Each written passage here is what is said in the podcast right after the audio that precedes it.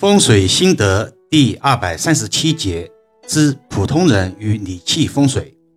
风水学的流派很多，但以其侧重点的不同，原则上可分为两大派，就是形式派和理气派。其实，纯粹的形式派和纯粹的理气派是不存在的。不管哪一派，都是形式和理气的集合，不过是侧重点不同罢了。今天重点来理一理普通人如何辨别理气风水的吉凶。熟悉易遥老师的听友们，应该从老师以往的音频中陆陆续续的了解到什么是理气风水。所谓的理气风水，就是将阴阳五行、八卦、河图、洛书、星象、神煞、纳间、云运、四柱、奇门、六壬等纳入其理论体系中。形成十分繁杂的风水术数学说。正因为理气派由众多术数理论纳入，故形成了众多的流派。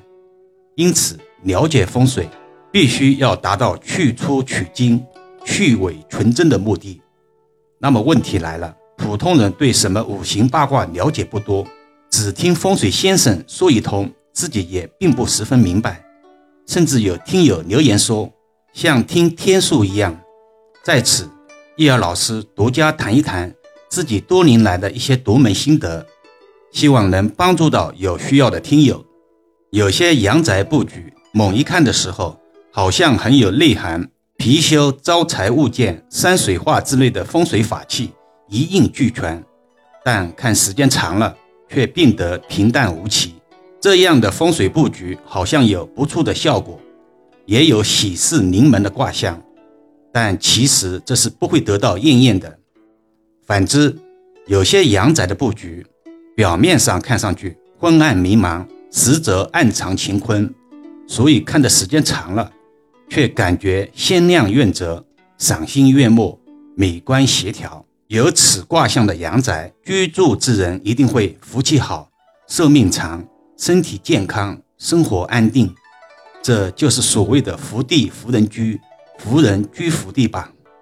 前两节易阳老师讲过根苗的概念，风水布局是根，以看不出为最高境界，而卦象则是苗，超越从前的自己为吉象。这也是老师无数次强调的隐形风水的概念。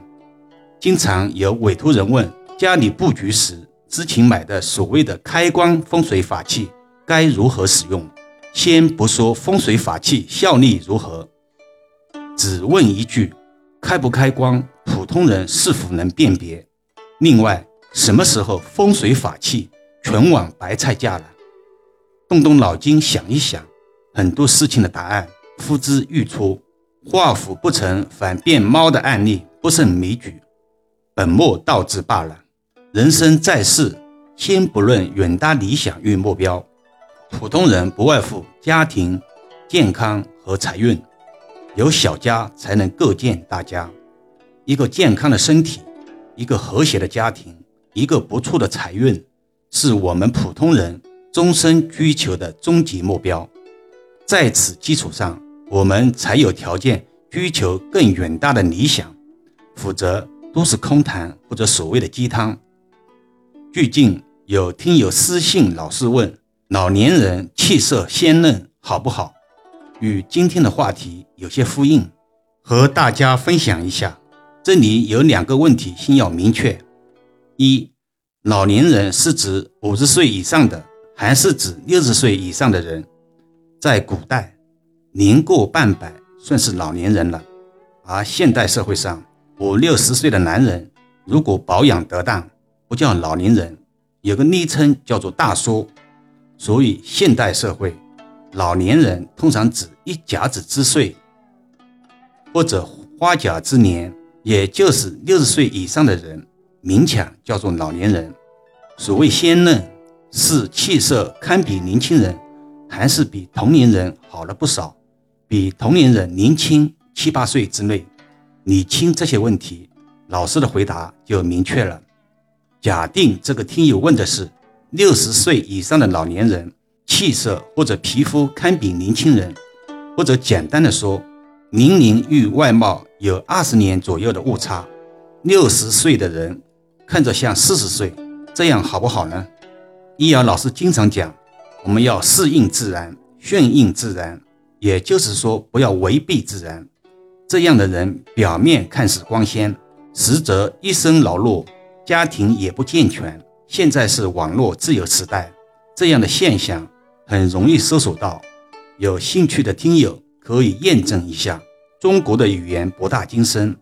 老师这里要诠释一下，什么叫一生劳碌，并非个别人想象中的贫穷的意思，而是应该享受听伦之乐，颐养听年之时，却还要在外面打拼操劳，过着漂泊的生活。好了，今天暂时先聊到这里吧。更多分享，请至易瑶文化主页收听、关注、点评、打赏、转发。或者手上有月票的听友，可以给老师投上两票。虽然是手指动一动，却能让老师感恩许久。另外，搜索关注公众号“易瑶文化”。如果自己也有风水布局需要咨询老师的，在公众号中首页下方可以找到老师，也可以把专辑分享给身边的家人，形成共识，减少在风水布局中的阻力。老师几乎每期都会提醒，通过易瑶文化公众号找到老师，怎么还会有人联系不到老师呢？